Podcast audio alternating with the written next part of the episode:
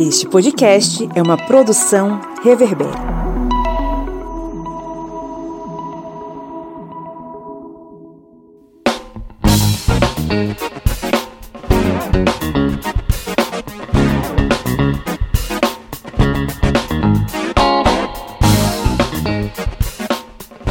Historiantes! Está entrando no ar mais um episódio do seu podcast sobre as ciências humanas. Esse podcast maroto que resolveu caminhar contigo lado a lado pelo vale das aflições que foram esses últimos anos de governo fascistoide, mas que, olha só que beleza, nós conseguimos derrubá-lo, né? E por vias democráticas. Eu sou o Pablo Magalhães e estou aqui acompanhado. Hoje a gente está de casa cheia. Estou aqui acompanhado dele, o homem das Minas Gerais, direto diretamente da cidade de Alfenas, o senhor Felipe Bonsanto. Bom dia, boa tarde, boa noite. Que bom falar aos ouvidinhos de vocês novamente. Bora lá para atualizar e colocar um pouquinho de amor nesse coração aí, nesse Brasil. É isso aí. Diretamente da beira do Rio São Francisco, nós temos ele, o revolucionário sem um dente, o homem que montou seu soviete na beira do Rio São Francisco para lutar contra o fascismo, o seu Kleber Roberto. Pablo falando desse jeito, o pessoal vai pensar que eu tô tomando papinha, tô, tô banguela, tô de dentadura.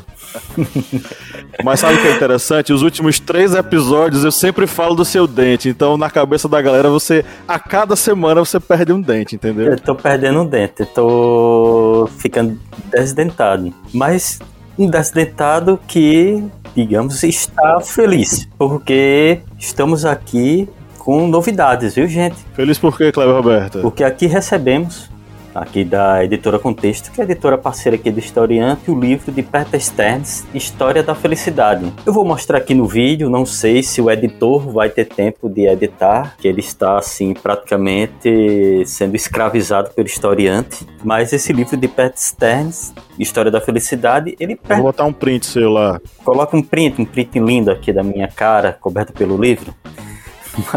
Mas esse livro ele é interessante, ele é muito bom porque ele vai passar sobre a história da felicidade.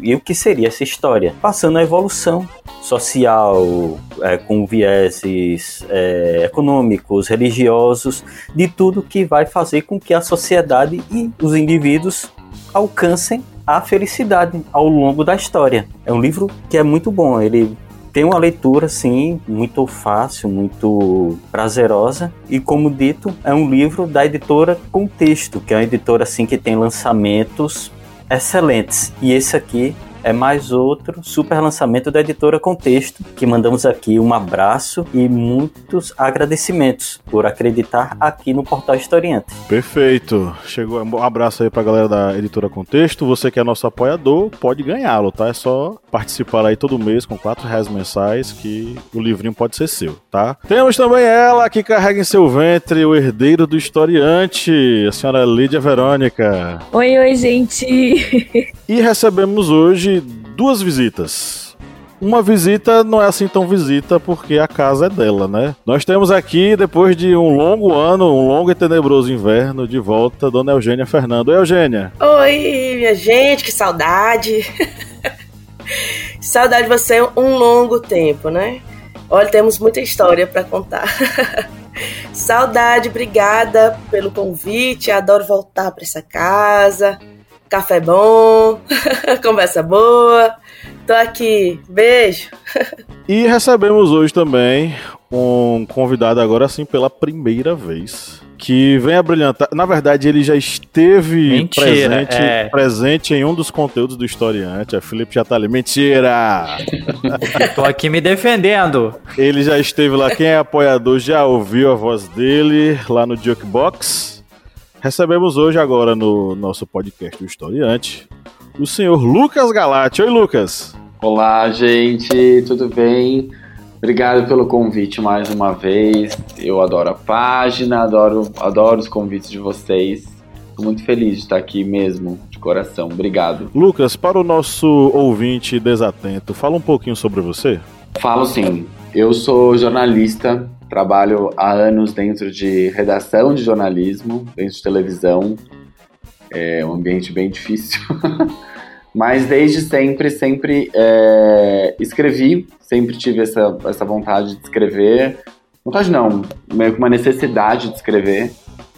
E nos últimos tempos, assim, há um ano e meio, é, esse desejo ganhou forma numa página que chama Os Andantes, que começou com uma página voltada totalmente para poesia e para o entendimento que eu tinha de literatura, e foi crescendo bem aos pouquinhos, foi ganhando forma, ganhando um jeitinho de ser feita.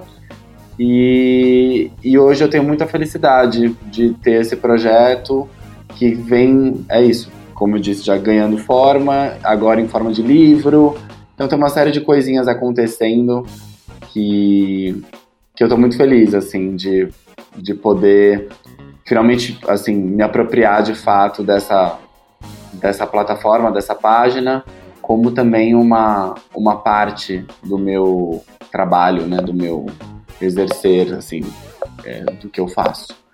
Então, é isso. Sou um jornalista muito especializado na área de relações internacionais, mas especializado na área de cultura.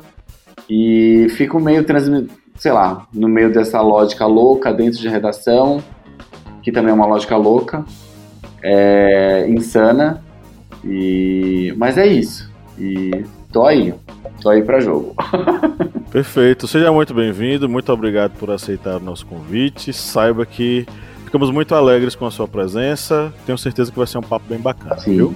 Sim, com certeza. Bom, antes da gente entrar no nosso conteúdo, na verdade, antes da gente entrar no giro de notícias, Felipe Bonsanto, quem nos ouve a gente chama para ser apoiador e tal, mas tem gente que não pode ser apoiador. Mas quem nos ouve pode ajudar o historiante a crescer mesmo não sendo apoiador, né? Pode. Tem algumas formas que você que está ouvindo a gente agora e não consegue ser o nosso apoiador, você pode ajudar a gente. Uma delas é através da, da, da plataforma do Orelo, aonde você pode baixar, ouvir o historiante pelo Orelo, ter acesso a vários conteúdos e ali só de dar o play você consegue, consegue ajudar o historiante a crescer. Além disso, se você está ouvindo a gente pelo Apple Podcasts ou pelo Spotify, você para agora, dá uma pausinha aí enquanto a gente conversa aqui. Aliás, não precisa nem dar pausa.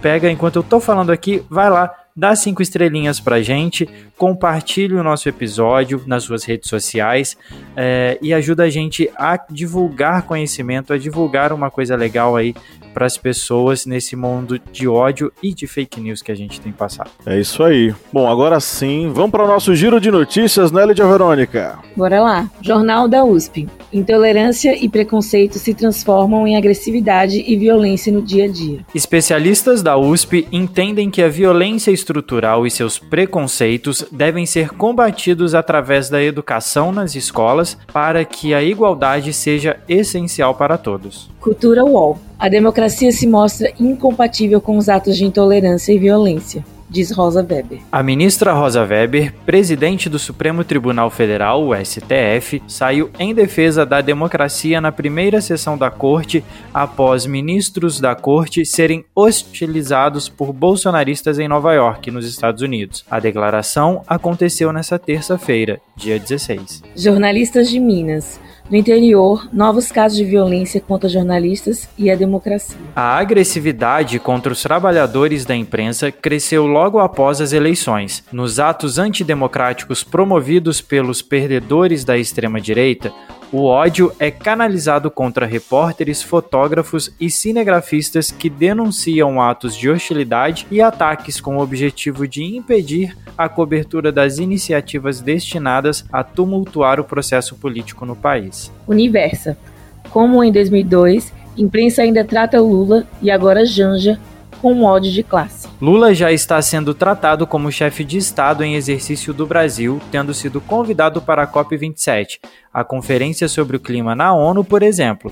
Entretanto, a imprensa brasileira, muitíssimo na contramão de toda a comunidade internacional, insiste em sua postura de ódio de classe contra Lula e, mais recentemente, contra Janja, socióloga, militante e esposa dele. Brasil 247. Por trás do golpismo estrutural há um ódio de classe, afirma Márcia Tiburi. A professora e filósofa Márcia Tiburi afirmou em entrevista ao jornalista Leonardo Atushi, editor da TV 247, que houve uma mudança radical de ambiente no Brasil após a vitória do presidente eleito Luiz Inácio Lula da Silva. O Brasil voltou das trevas e ressuscitou. É um pesadelo que vem desde o golpe de 2016. Lula está colocando o Brasil no lugar que merece e Jair Bolsonaro se entocou com os ratos, afirmou. Pablo, é com você. Ok, vamos para o nosso editorial.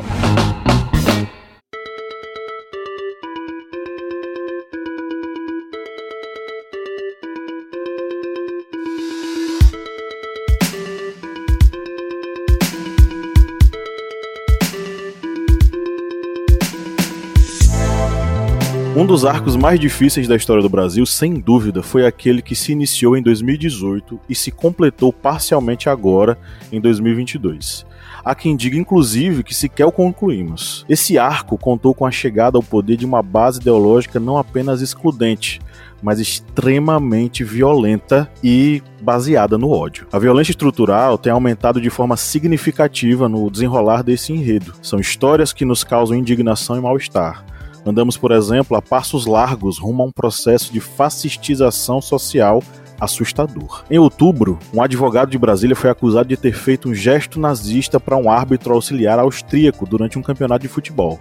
Os jogos foram organizados pela Ordem dos Advogados do Brasil, a OAB do Distrito Federal, no setor de Clube Sul, em Brasília. Segundo a súmula do jogo, assinada pelo juiz, o gesto, braço direito estendido, seguido da saudação Raio Hitler, salve Hitler, foi feito depois que o árbitro austríaco pediu para o advogado se acalmar. Quem faz gestos nazistas pode ser preso pelo crime de racismo no Brasil e cumprir pena de reclusão. A punição é resultado da Lei 7716 de 1989, que tem penalidade específica para uso de símbolos ligados ao nazismo. O ódio, o julgamento, a grosseria têm vindo à tona com muita facilidade. Mas o que dá direito ao outro de ofender, agir agressivamente de cometer atos violentos contra o próximo? Com certeza, em algum momento você já chegou a se questionar o que é que está acontecendo com o ser humano. Cada vez mais observamos cenas que chocam, constrangem, nos deixam sem palavras. Intolerância, ódio, raiva, estupidez. Nunca antes tivemos que conviver com pessoas com os nervos à flor da pele da forma como isso tem ocorrido nos últimos anos. O negro sofre a discriminação no prédio onde mora, por parte de moradores, o doméstica que é agredida enquanto lava a calçada com a mangueira, ou a jovem que apanha dentro de uma academia. E o ciclo vai e volta do cotidiano à política. Um levantamento feito pela Unirio indica que os casos de violência política cresceram 335% no Brasil nos últimos três anos. Foram identificados 214 registros no primeiro semestre de 2022, enquanto o país teve 47 no mesmo período de 2019, ano em que o estudo começou. A pesquisa foi feita pelo Observatório da Violência Política e Eleitoral lá da universidade, né, da Unirio, mapeando denunciando crimes com ameaças, homicídios, atentados, homicídios de familiares e sequestros de familiares de lideranças políticas. Há inúmeros outros casos e exemplos, mas eu vou parar por aqui e vou devolver com uma pergunta para vocês. Vivendo numa sociedade do ódio tal qual estamos agora, será que há espaço em algum cantinho para o amor?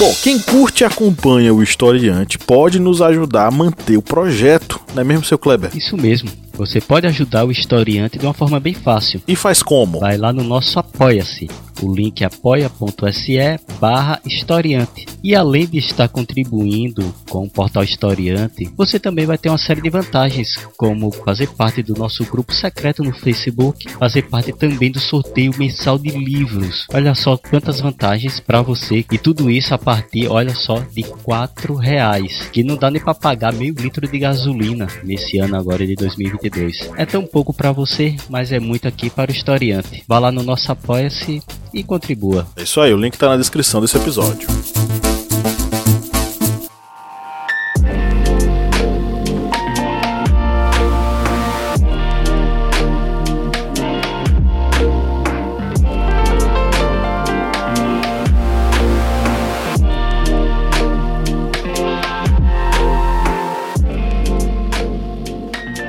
Então, eu na realidade, eu acho que essa minha, a minha visão talvez seja relativamente otimista, assim.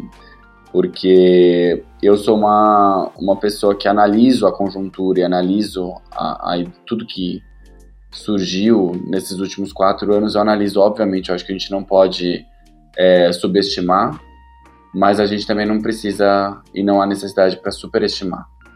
Então, eu acho que é um movimento que assusta, é um movimento que é, evidenciou e trouxe a cara de um fascismo que a gente não, não conhecia nessas, nesses moldes, nessas, da, dessa maneira.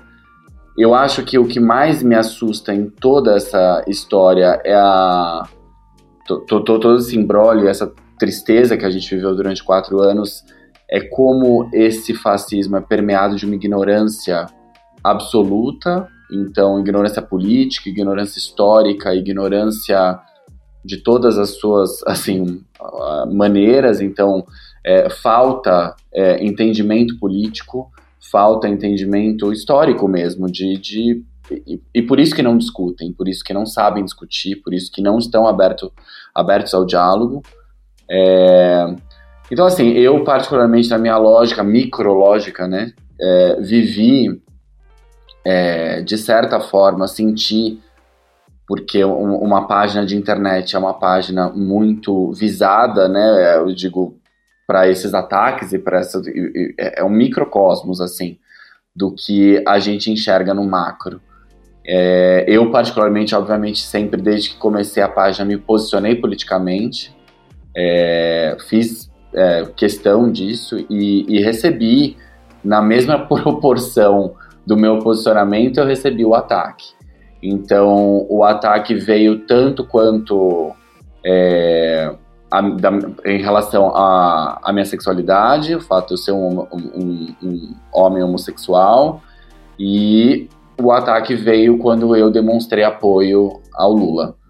É, e eu tô falando de uma página muito pequena, de uma página que não, não tem milhões de seguidores, uma página voltada para poesia. Então, assim, a maneira como eu percebi é, foram inúmeras, né, desde os ataques diretos até ataques mais indiretos, que foram a, a, a saída em massa de seguidores é, por conta dos meus posicionamentos.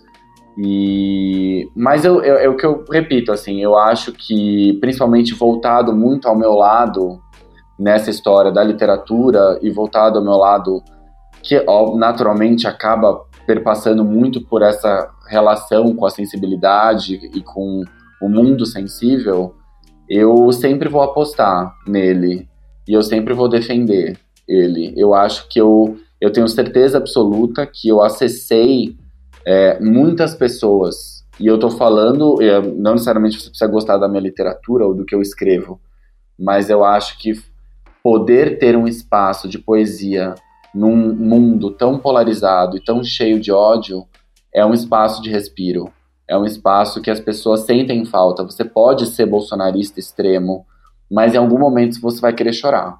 Em algum momento você não vai estar tá bem. Em algum momento você pode se questionar.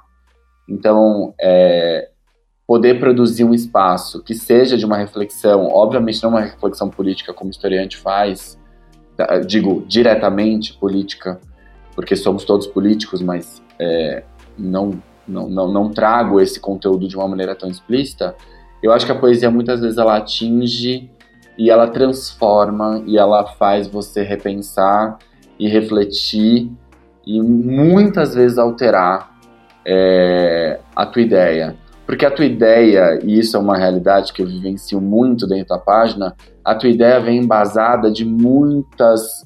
de onde você bebeu, e o que você bebeu, e como você definiu a tua opinião.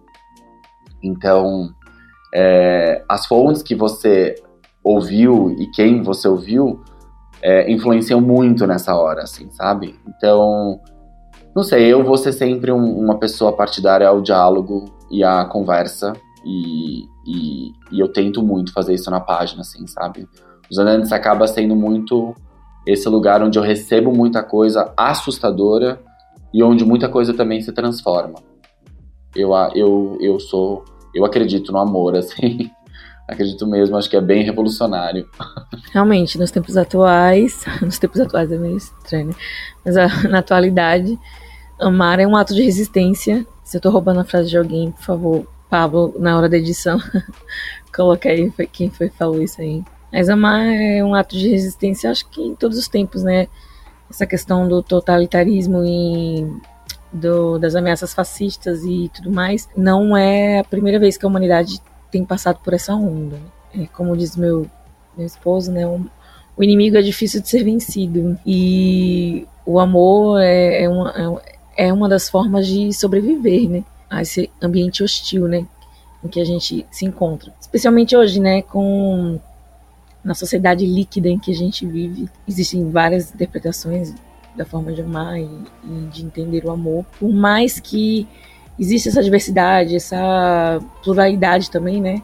Na forma de amar, o amor ele não morre, né? Então, assim, é importante que em pequenas doses ou em grandes doses, de alguma forma, a sua forma né, de se expressar, trazendo amor, é válida e é importante, porque faz, eu acho que faz justamente essa, essa questão né, de resistir, o amor resistir em todos os tempos, em todas as fases, em todos os momentos da história e, enfim, né, refletir na nossa sociedade. Acho que essa questão de viver numa sociedade do ódio, se ainda tem condições do amor é, prevalecer é algo que é bem complexo, é uma situação que eu acho que vai depender muito do como a nossa sociedade vai começar a ser, digamos, eu não usaria a expressão desnazificada, mas eu acho que a expressão seria mais retirado o parâmetro de violência da sociedade, porque a gente percebe que a sociedade está caminhando para atitudes de violência assim desmedidos em vários momentos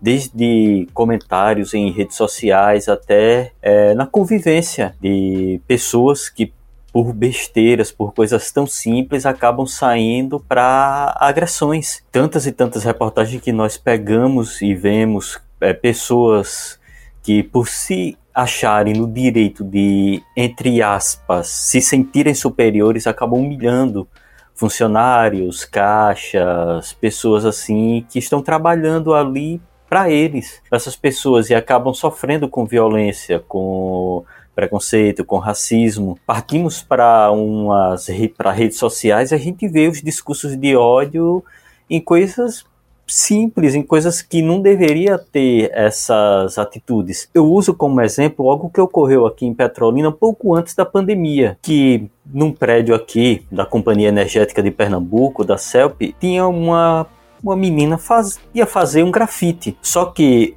um determinado blog passou em frente, tirou uma foto, postou sem usar contexto, usando o contexto de que ela iria pichar, que iria fazer uma pichação ali. E aí apareceu várias pessoas nos comentários dessa página com várias ofensas com a, com a moça, com várias agressões verbais, com ameaças, até que a própria página do, da companhia energética chegou e disse que era uma ação cultural, era uma ação de artes.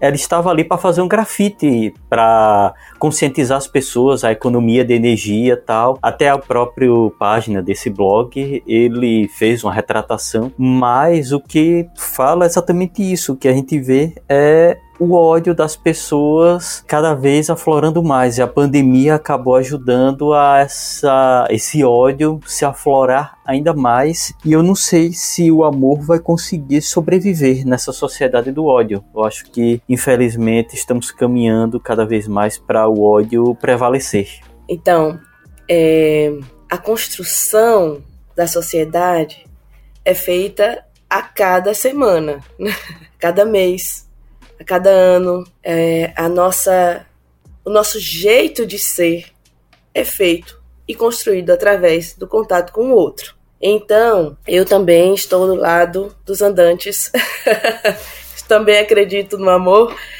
e não só acredito, porque eu é, tenho obrigação de acreditar. Por quê?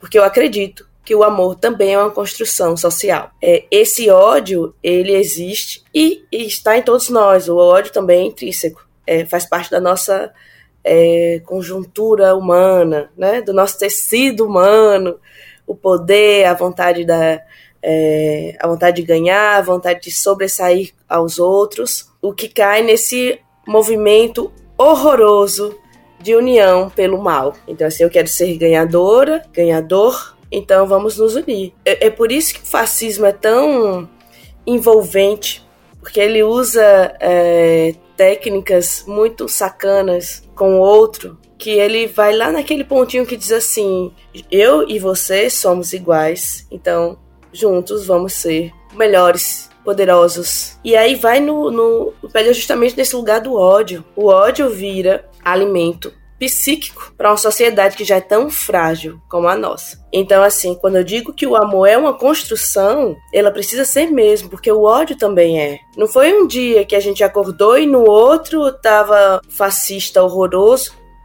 no poder. Não foi? Foi uma construção digamos que desde o golpe parlamentar que a Dilma sofreu, foi se construindo um lugar onde minorias eram sendo, é, iam sendo esmagadas por um discurso. E um discurso que não era de ódio, aparentemente. Era um discurso de salvação, um discurso de melhoramento, uma construção do que era para ser é, essa sociedade do amor. Gente, é muito 1994, né?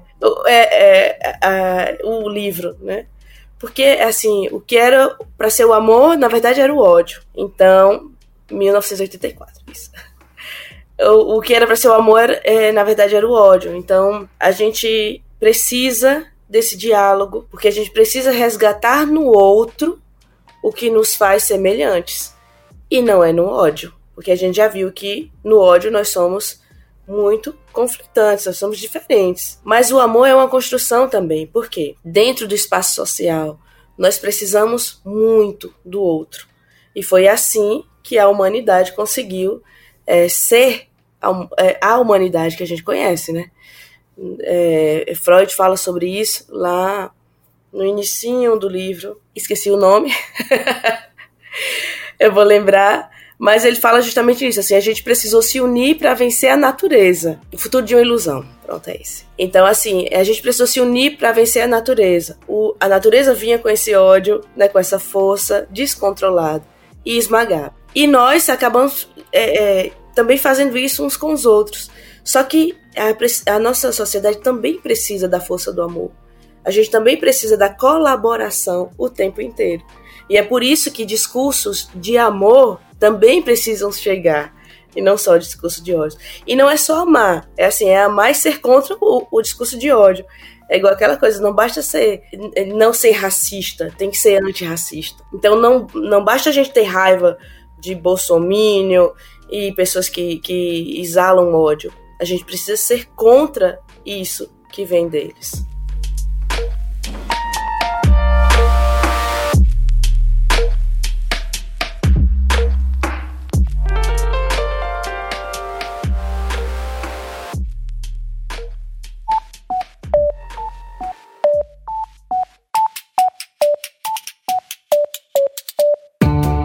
Me diga uma coisa, Lídia Verônica, qual é o melhor lugar para ouvir podcasts? O melhor lugar para ouvir podcast, para mim, é na cama. Mas para todo mundo, é o Orelo. Com certeza. Além de tudo, o Orelo nos remunera. Cada clique seu ajuda o nosso projeto a crescer. Então quer dizer que só de a pessoa ouvir, dar o play lá nos episódios, isso já nos ajuda? Nem precisa a pessoa pagar? Exatamente. Se você não pode ou não tem interesse em ser um apoiador, mas acha o nosso projeto legal, vai lá no Orelo e dá essa força pra gente.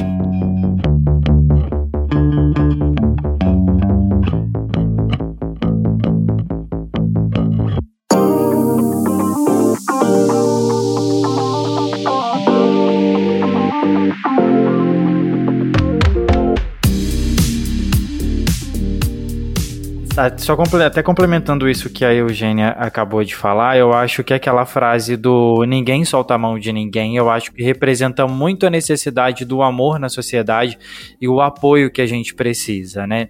Uh, a gente vê muito, e nesse movimento que a gente teve uh, contra o que cresceu, né? Contra o, o, movimento fascista, contra o ódio que ele, que ele cresceu, o quanto esse amor ele tem lutado e ele tem sobrevivido de várias maneiras desde quando a gente, desde quando a gente sofreu o golpe em 2016 e quando a gente ali em 2018 a gente acordou para aquela coisa que opa, a coisa está tomando um rumo que não é legal, é, o quanto a gente se uniu e o quanto a gente lutou.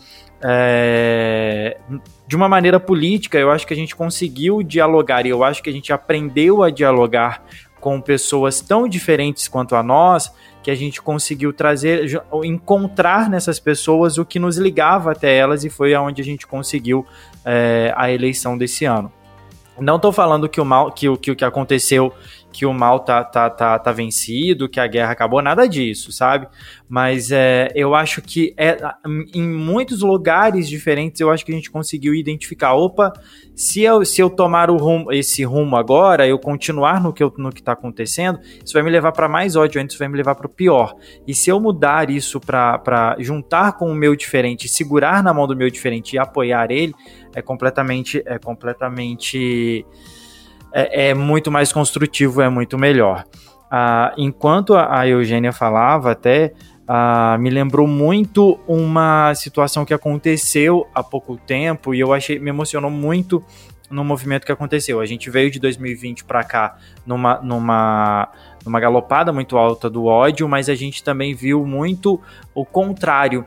Os protestos nos Estados Unidos contra ah, do movimento antirracista com, com aquele homem negro que morreu, que me fugiu o nome dele agora. Uh, aqui no Brasil, a questão da Marielle, George Floyd. George Floyd, obrigado. Uh, o que aconteceu com a Marielle aqui no Brasil, o quanto cresceu a, a, o movimento a favor da Marielle, do que ela representava, e teve até um influenciador digital agora há pouco tempo, que foi até caso para o Fantástico, foi para o noticiário, que sofreu racismo no próprio prédio, de uma mulher que atacou ele no próprio prédio, a movimentação de pessoas, assim, a união das pessoas contra o que foi feito. Então, assim, eu acho que eu sou um pouquinho romântico também. Eu, eu meu voto eu acho que vai para junto com o da Eugênia e do meu, Lucas. Meu voto é mas ótimo. eu acredito, eu, eu acredito muito no Já amor. Já tá 3 a 1 esse placar, né?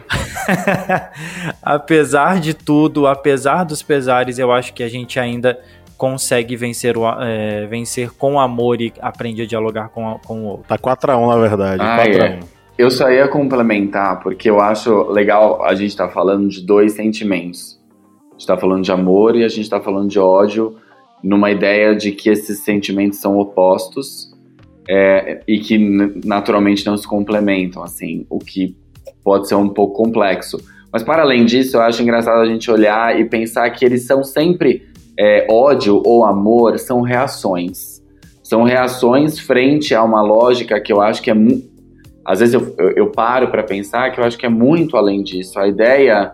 É, o Brasil sofre por não ser um Brasil, né? A, gente, a ideia de país que a gente tem é uma ideia muito, muito frágil, muito, muito.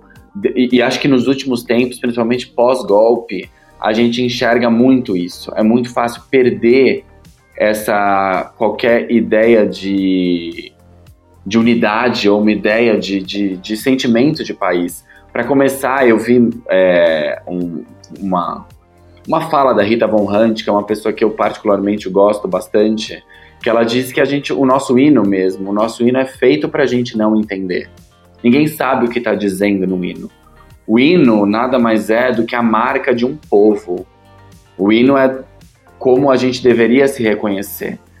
E a gente e, e as pessoas cantam um hino que elas não têm a menor ideia do que elas estão falando.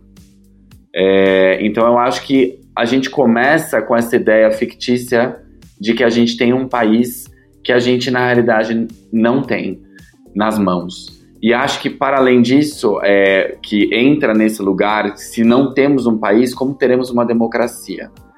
Né? Então é, a gente não tem lembrança o Brasil é feito para esquecer, assim, eu acho. A gente não tem lembrança do que foi a ditadura militar.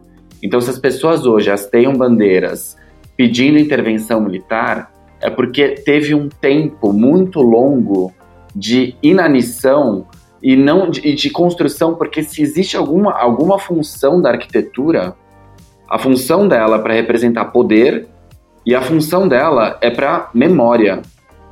O que a gente faz, e na minha alçada, o que eu posso dizer para vocês, nos últimos tempos a gente teve a casa de Caio Fernando de Abreu que foi destruída em Porto Alegre para ser erguido um prédio.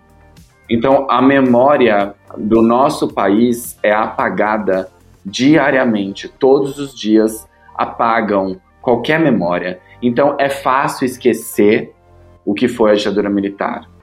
É fácil esquecer. A gente vive num país onde dói COD né, é pra, é, hoje tem parede cinza.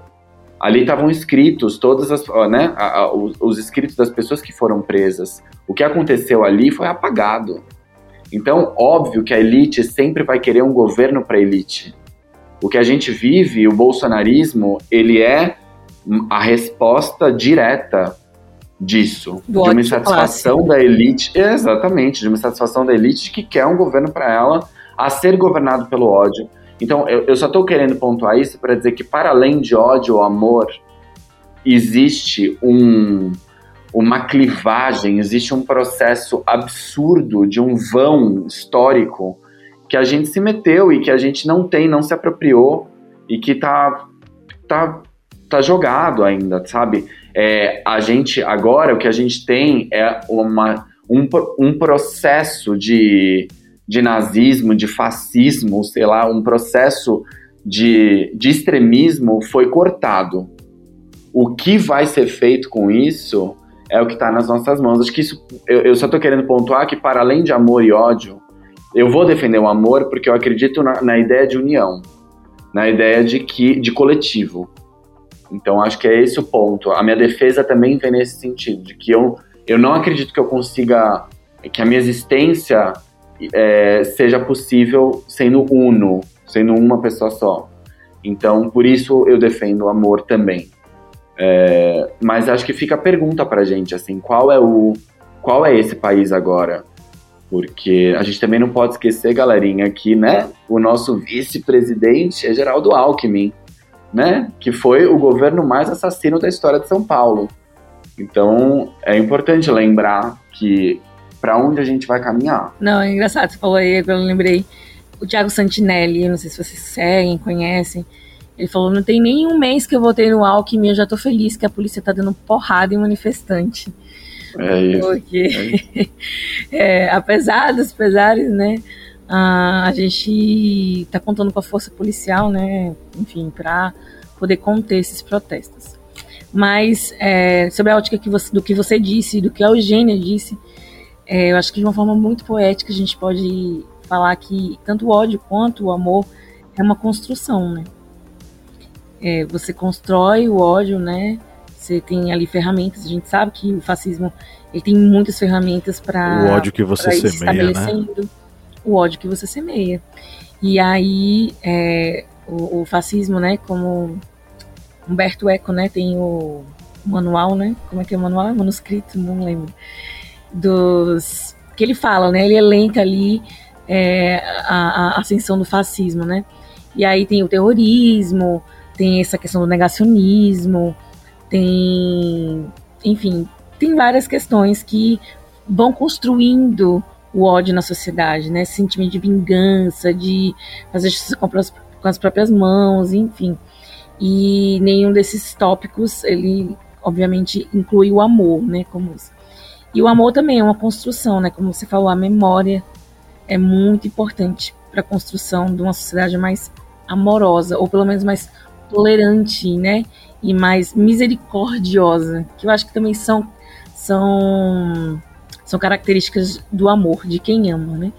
Então, assim, você falando aí da memória, eu lembrei de uma entrevista com a Gabi Amaranto, ela falando que o Brasil não tem museu do racismo, né, da escravidão, né? Não tem museu da ditadura. Então, assim, como as gerações conhecem a nossa história? Porque eu, eu morei na Áustria e visitei é, campos de concentração. É, quando você caminha pela Alemanha também, você vê o tempo inteiro monumentos, é, sejam contra o fascismo ou homenageando os mortos judeus, né? Ah, enfim, e quando você visita esses museus de holocausto, esses locais onde houveram é, o sentimento é devastador. Eu lembro de quando eu passei pelos portões, eu sentia aquele, aquele lugar, era um sentimento de morte, sabe? Um clima pesado, né? Muito, muito. E... Não, o melhor é que assim, tem que ser.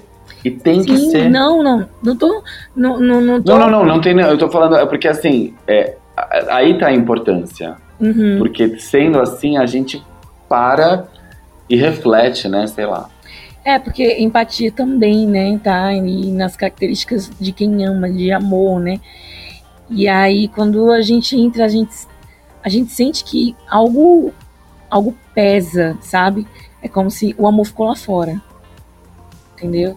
A morte é o sentimento aqui, é, enfim, é todo o ódio pregado ali. E, e aí, tanto com o que a Eugênia falou e que você estava falando, eu acho que se complementava na questão da construção, essa questão da construção social em torno desses sentimentos, né?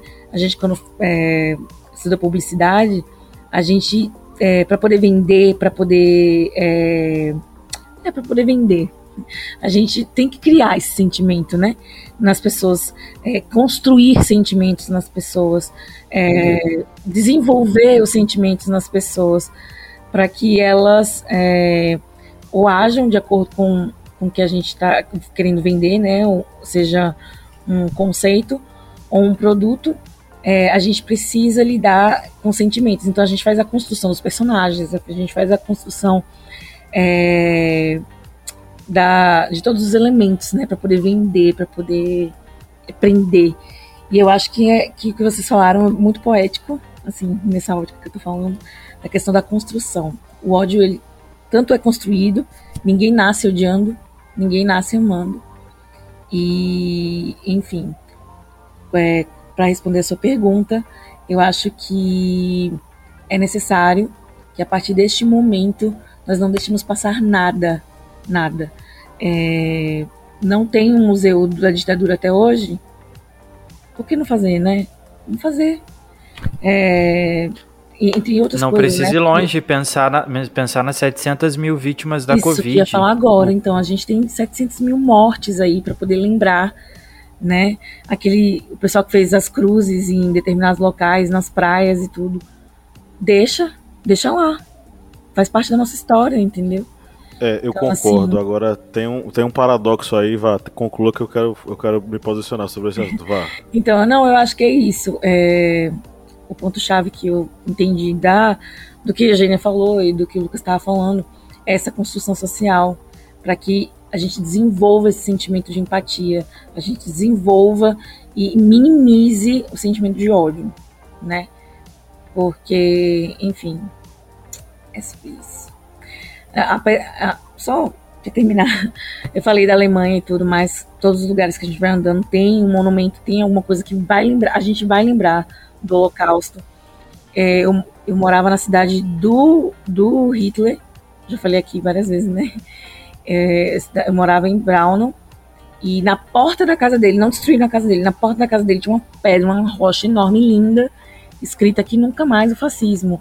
Então, assim, a primeira vez que eu vi, eu.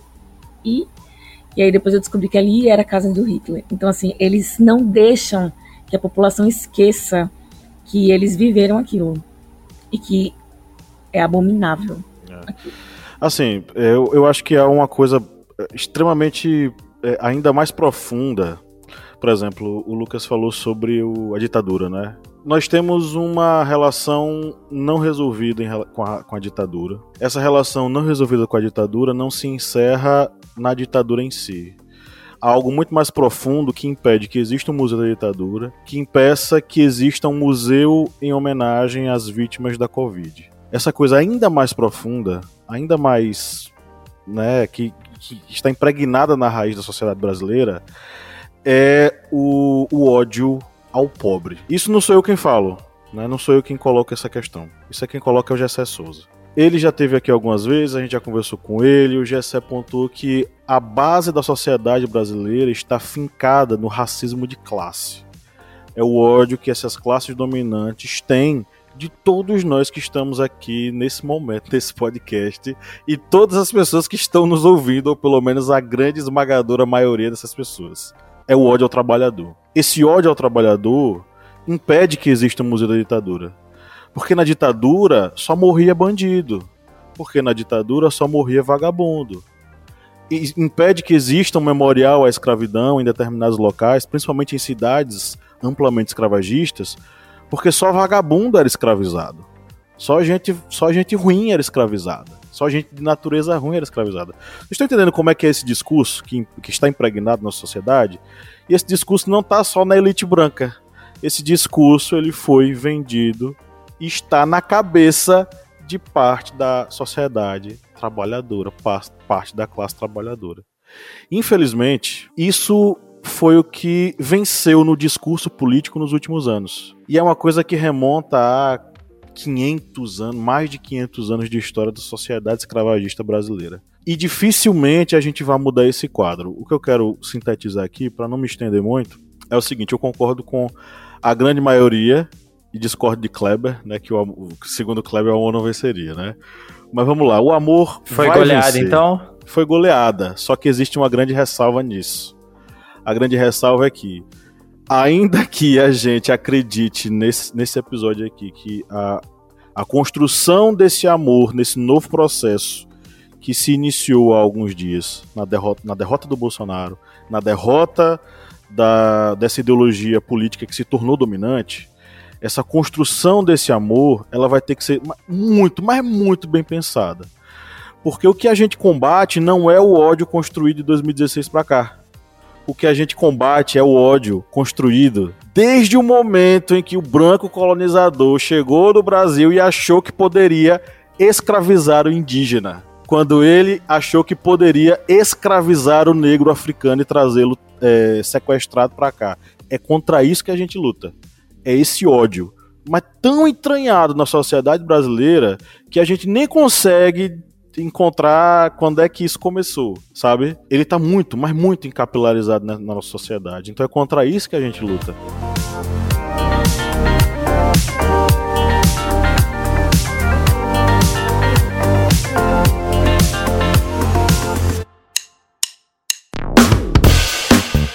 Você que é nosso ouvinte, nosso ouvinte, que acompanha esse podcast a cada semana e adora ouvir os nossos papos, que tal a gente fortalecer os nossos laços de amizade? É simples demais e nem precisa pausar o episódio, né, Felipe? Exatamente, Paulo. Ah, se você está ouvindo a gente agora, seja no Spotify ou seja na Apple Podcast, para a gente ficar mais íntimo, para a gente falar cada vez mais ao seu ouvidinho, você faz o seguinte agora.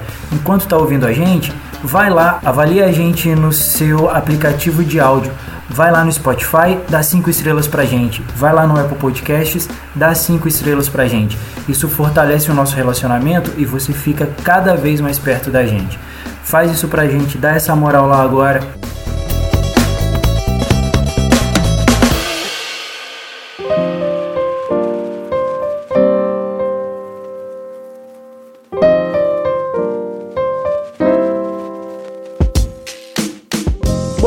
Então chegamos aqui na nossa reta final da gravação, vamos para as nossas indicações. Essa curadoria gostosa de fim de semana para você assistir, ouvir, ler, curtir, enfim. E claro, é um oferecimento aos nossos apoiadores, né, Cléber Roberto? Isso mesmo, vamos oferecer aqui essa parte aqui das indicações, que é uma parte que o pessoal gosta muito. E vamos oferecer aqui para os apoiadores. É, vamos oferecer para Clécio Cunha, Flávio José dos Santos e Helena de Freitas Rocha Silva. Helena de Freitas, que é apoiadora através do aplicativo Orelo, onde ela escuta os nossos podcasts. Clécio, Flávio, Helena se sintam aqui abraçados. Agradecemos a vocês e agradecemos a todos os outros apoiadores do Historiante que acreditam aqui no nosso projeto e seja você também um apoiador através do apoia.se barra historiante ou através do aplicativo Orelo. Perfeito, vamos para as nossas rodadas aqui de indicações. Lucas, manda você primeiro. O que é que você tá, o que é que você gostaria de sugerir para os nossos ouvintes? Olha, eu em relação a como eu vou priorizar a literatura porque é a minha área de, de onde está focada a página dos andantes, é, eu tenho lido bastante duas poetisas que eu tô fissurado. Uma delas é bem famosinha, viralizou nas redes sociais, que é a Matilde Campilho, que eu consegui ler os dois livros dela, Jockey e Flecha, que são dois livros bem legais. Então, vale muito a pena quem gosta de poesia. É, e eu tô lendo muito uma poetisa polonesa, que eu não sei se eu vou conseguir falar o nome, que chama Wisława Szymborska, mas é maravilhosa, eu acho que é isso. O nome dela é bem difícil, mas é maravilhosa. Eu tô lendo também um livro dela que vale muito a pena. E de música, acho que pro tema que a gente trouxe, que eu acho tão bacana e tão importante, eu vou é, sugerir Lua Cheia, do Cinco a Seco, que eu acho uma música linda, que acho que traz uma, um movimento bom para esses tem novos tempos. o Felipe, é o 5 a Seco, que é aquela banda que tá no hiato, é? É, mas é o... a, gente chegou no, a gente chegou no, no, numa discussão aqui, um episódio ah, passado, Lucas, que era o hum. seguinte: o Felipe é muito fã do Los tá. Hermanos. Tá. Aí quando ele não, ele, quando ele não menciona Los Hermanos, ele menciona alguma banda que lembra Los Hermanos. Aí quando ele falou do 5 a Seco, vai ter, é, é, Felipe, o 5 a Seco é tipo Los Hermanos? Aí ele, sim, é o Los Hermanos. é meio isso. É meio, é meio Los Hermanos. É quase isso. Tanto, mas eles, em defesa minha do Lucas que gosta deles, o 5 a Seco, o Tobla de Le, Tob, Toba de. Ih, não sei falar o nome é, do, do, Eu também não sei. vocalista. Eu não sei. Você quer Tó alguma coisa? É, ele.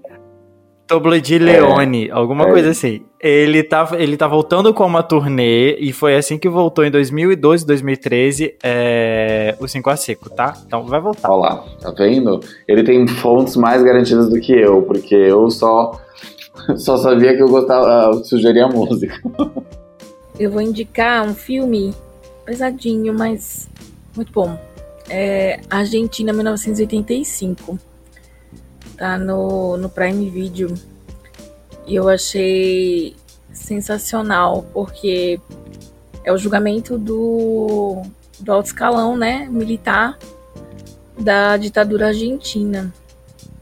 E, bom, a minha indicação é porque eu acho que o Brasil precisa passar por esse esse processo, responsabilizar pessoas é, e publicamente. É, um, é uma, um dever que o próximo governo tem com as famílias de, das pessoas que morreram de Covid e, e com toda a sociedade, né?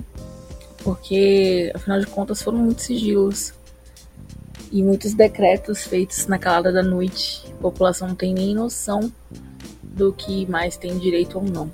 Enfim, eu acho que, assim como na Argentina, eles, eles pegaram né, os responsáveis, os chefes diretos do, da ditadura. Eu acho que seria interessante que no Brasil também houvesse essa. dar cara às, aos criminosos, aos crimes, na verdade, né? Que cada cada militar tinha uma função. E, enfim, e no governo Bolsonaro também, cada ministro, cada peça do jogo do Bolsonaro tinha uma função. E eu acho que eles devem ser responsabilizados publicamente é, pelo que eles fizeram. Enfim, não passar pano, né? Não deixar, não ter anistia, nem, nem deixar eles fugirem de cabeça erguida aí depois de, de roubarem loucamente o Brasil. Mas a Argentina, 1985, é forte porque traz relatos é, e cenas reais do julgamento do, desses militares. Inclusive, eles, eles, eles tentam fugir da justiça comum porque eles são militares, eles querem ser julgados pela, pela justiça militar.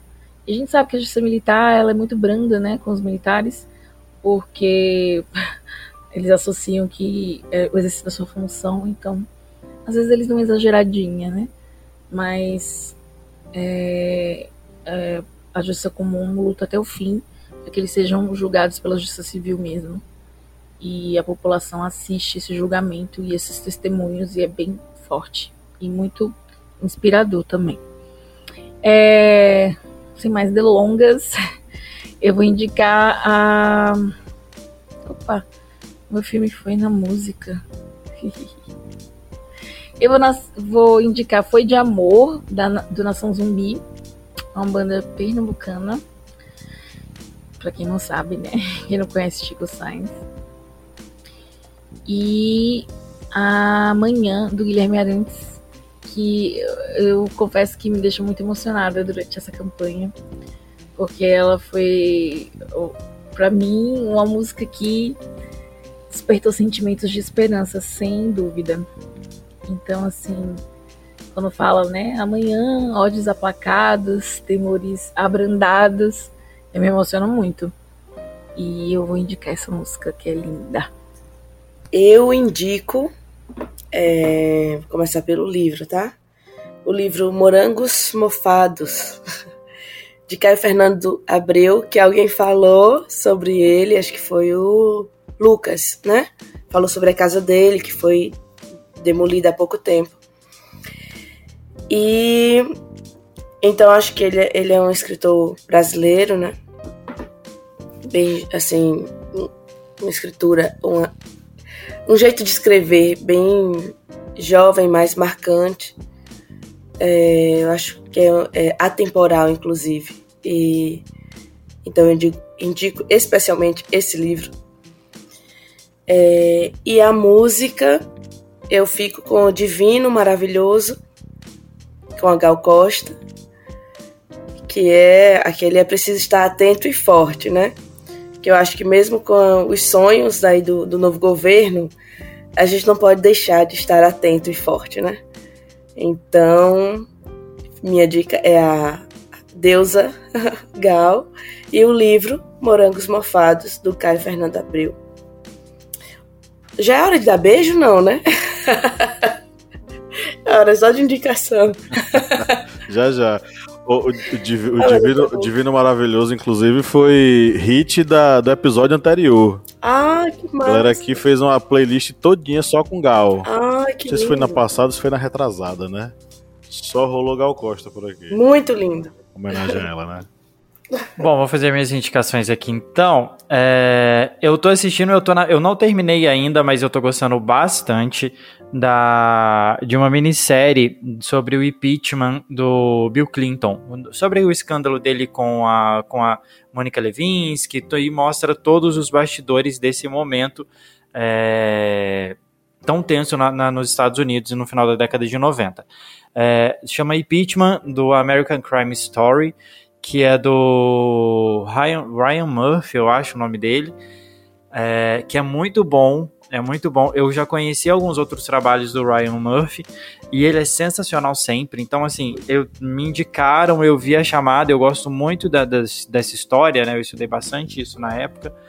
E tá, tá na, na Star Plus, então vale bastante a pena dar uma olhada nessa série, tá? São oito episódios, oito, nove episódios, rapidinho.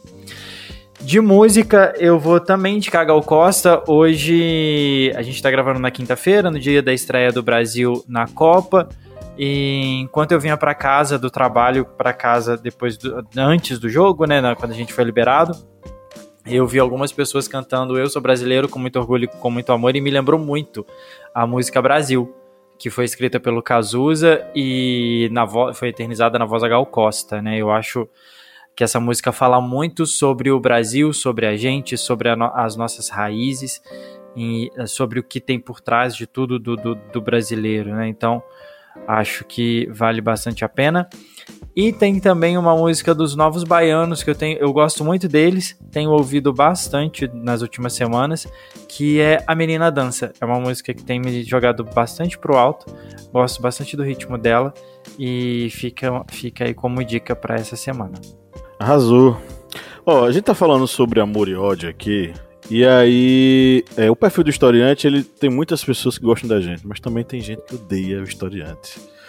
Dentre eles, um indivíduo aqui que mandou mensagem, não vou dizer o arroba, nem o nome dele, mas ele acabou de mandar mensagem na conta nova que a gente fez, dizendo o seguinte: faz o L conta comunista. Quando recebe o troco do próprio regime que defende, se faz de vítima. É, enfim, sabe? É o carinho que esses indivíduos geralmente mandam pra gente, né? Eu só queria dizer para esse indivíduo o seguinte: primeiro, que a gente não defende. O regime que tá aí é o regime do Bolsonaro. A gente não defende o regime do Bolsonaro. E segundo, eu tô achando que foi gente da tua laia que derrubou a página. Porque quando vocês veem uma democracia sendo praticada, e quando você vê uma aula de história sendo dada, vocês ficam com medo. E eu espero que seus comparsas estejam ouvindo esse podcast, porque esse recado é para vocês, tá? Enfim, inclusive eu acabei não mencionando aqui no podcast, desculpe a raiva que eu acabei de expressar, mas assim, a nossa conta, o arroba o historiante foi derrubada, a gente não sabe qual foi o motivo, a gente não sabe qual foi a justificativa, e a gente já está tentando reaver, mas a gente acredita que a página sofreu algum tipo de ataque desse tipo de gente aqui, denunciando algum post da gente, enfim. É aqueles ataques em massa que essa galera sabe fazer. É, mas, tal qual a Fênix, a gente vai ressurgir e vai tocar fogo nessa desgraça. Enfim, indo para as indicações. Primeiro, é, eu sou de uma geração. É, eu não sei qual a idade de vocês, cara. Eu tenho 34 anos. Eu sou de uma geração que cresceu com medo do caso da Daniela Pérez. Passava no jornal, eu era muito criança, ficava com medo desgraçado quando passava no jornal essa, essa história. E aí eu, vencendo o meu medo de infância, eu assisti a série Pacto Brutal, né, da HBO, é, que traz toda uma narrativa sobre o que aconteceu com a Daniela Pérez, enfim. E sabe o que, é que foi que eu achei o mais interessante disso? É que diferente de outras produções, a série teve o cuidado de mostrar a Daniela é, viva. A Daniela dançarina, a Daniela que gostava de música, a Daniela que amou muito seu marido, a Daniela que amou muito a sua mãe, a Daniela que foi amada por muita gente. Coisa que eu não vi nas outras produções que geralmente tomavam uma narrativa muito sensacionalista. Gostei muito, fiquei muito tocado. Cheguei a chorar em alguns momentos. É, mas, é, enfim, é uma série fantástica, muito boa. Assisti com muito atraso, né? Ela foi lançada já tem um tempo. Mas gostei bastante, fica aí como sugestão. Para a playlist, tem uma musiquinha que eu mandei para a senhora minha esposa, que está conosco, mas com a câmera fechada. Chama-se Nothing, do Bruno Major. É, tá aí ela de volta. É só aparecer pra dar um oi. Ai, gente, tá muito calor aqui, tá tipo insuportável. Eu tô grávida e tô chata, desculpa. Tem todo o direito, tem todo o direito, todo o direito. Me abanando. tô usando meu, meu grávida card. Arrasou. A outra música da, da nossa playlist vai ser Prece do Gilberto Gil, tá? Essas são minhas indicações. Cláudio Roberto, eu sei que você está com delay, mas quando essa mensagem chegar para você, fale suas indicações. Ele é correspondente de guerra, né, querido? Ele está na Rússia. Ele está na Síria. É, vou aqui dar minhas indicações. É, vou indicar aqui um filme que é recém-lançamento da Netflix. É um filme Nada de Novo no Front, que é baseado no livro de Eric Maria Remake, que se baseia num soldado alemão que participa da Primeira Guerra Mundial, exatamente ali no período final da guerra, em que o exército alemão já está sendo praticamente destruído. E é um filme que vai retratar exatamente, digamos, a destruição de uma certa inocência dos soldados alemães que imaginavam aquela guerra rápida e que ainda poderia ser vencida. É um filme muito bom, o livro também é muito bom. E lembrando que esse filme, é, esse livro, Nada de Novo no Front, ele tem uma versão de 1930 que é, foi lançado como Nenhuma Novidade no Front. Tem uma versão na década de 1970 também, com esse mesmo nome, Nenhuma Novidade no Front. E só lembrando que esse lançamento de 1930 é, ele teve praticamente a censura do governo nazista. É, Joseph Goebbels, que era o ministro da propaganda de Hitler, ele incitou membros do partido nazista a jogarem é, ovos dentro da sessão que estava passando esse filme, soltarem ratos dentro da sala de cinema, tudo isso porque era um filme que eles consideravam que era ruim para a imagem é, alemã. E como músicas, eu vou indicar duas músicas aqui, que é uma da banda Alice in Chains, é Love Hat Love, e a outra da banda Silverchair, é Lene to Hate. Essas duas músicas têm uma pegada quase, é, digamos, similar com quando você vai fazer a análise da sua tradução.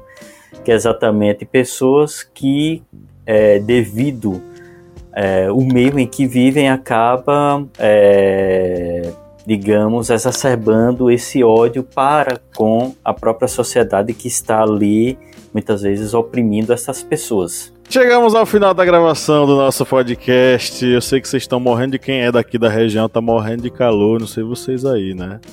Que estão no sul-sudeste. É, bom, queria agradecer e muito aos nossos convidados. É, Eugênia, minha querida, você já é de casa, viu? Mas muito obrigado por retornar, tá? Ai, gente, eu adoro. e tava morrendo de saudade, na verdade, né? A gente, no, durante a pandemia, segurou a mão, né? e firme e forte. E fizemos uns trabalhos bem legais também, foi bem bacana. Morro de saudade. Agradeço sempre, acho muito válido, muito importante assim a ideia de vocês, o trabalho. Então sempre fico feliz.